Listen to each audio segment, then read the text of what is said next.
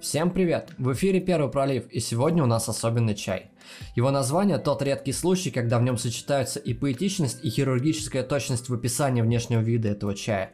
Байхао Инжень – серебряные иглы с белым ворсом.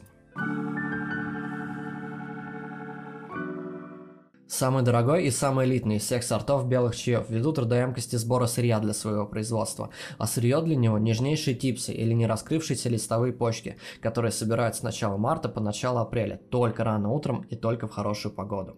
Сборщики чая накануне не должны есть продуктов с резким запахом, не должны курить или употреблять алкоголь, а связано это с тем, что сырье для чая настолько нежное, что моментально в себя впитывают посторонние вкусы или ароматы. Если все прошло грамотно и сушился чай на солнце, а не в помещении, то аромат его будет сладким, с оттенками луговых трав, сена и меда. Вкус его будет карамельным, с легкой шелковистостью, оставляющей приятное весеннее послевкусие.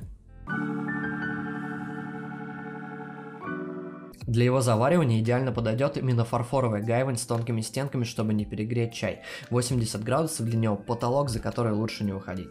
На этом все. С вами был подкаст «Заходи на чай» и я его ведущий Невзоров Павел. Подписывайтесь на мой канал и любите чай.